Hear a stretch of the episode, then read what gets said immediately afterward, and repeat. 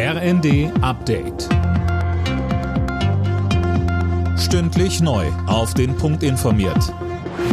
Ich bin Tom Husse. Guten Abend. Boris Johnson ist nochmal mit einem blauen Auge davongekommen. Das parteiinterne Misstrauensvotum gegen den britischen Premierminister ist gescheitert. Mehr von Marie-Céline Roy. Insgesamt 211 Abgeordnete seiner konservativen Tory-Partei sprachen ihm das Vertrauen aus, 148 stimmten gegen ihn. Das heißt, Johnson darf Parteivorsitzender und Premierminister bleiben. Der Politiker steht bereits seit Monaten unter Druck. Er war wegen illegaler Partys am Londoner Regierungssitz während des Corona-Lockdowns in die Kritik geraten. Ein Rücktritt hatte Johnson selbst zuletzt immer wieder abgelehnt.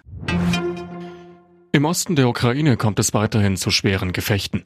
In der strategisch wichtigen Stadt Sjeverodonetsk mussten die ukrainischen Truppen Rückschläge einstecken und sich offenbar wieder etwas zurückziehen. Die russische Armee hätte ihre Angriffe auf die Stadt nochmals verschärft, erklärte der Gouverneur von Luhansk. Auf Sylt hat die Polizei übers Pfingstwochenende alle Hände voll zu tun gehabt. Trotzdem sprechen die Beamten von einem Einsatzgeschehen wie schon in der Vor-Corona-Zeit. Das 9-Euro-Ticket hat sich demnach nicht wirklich bemerkbar gemacht. Insbesondere Alkohol war ein Thema, erklärte uns Polizeisprecherin Sandra Otte.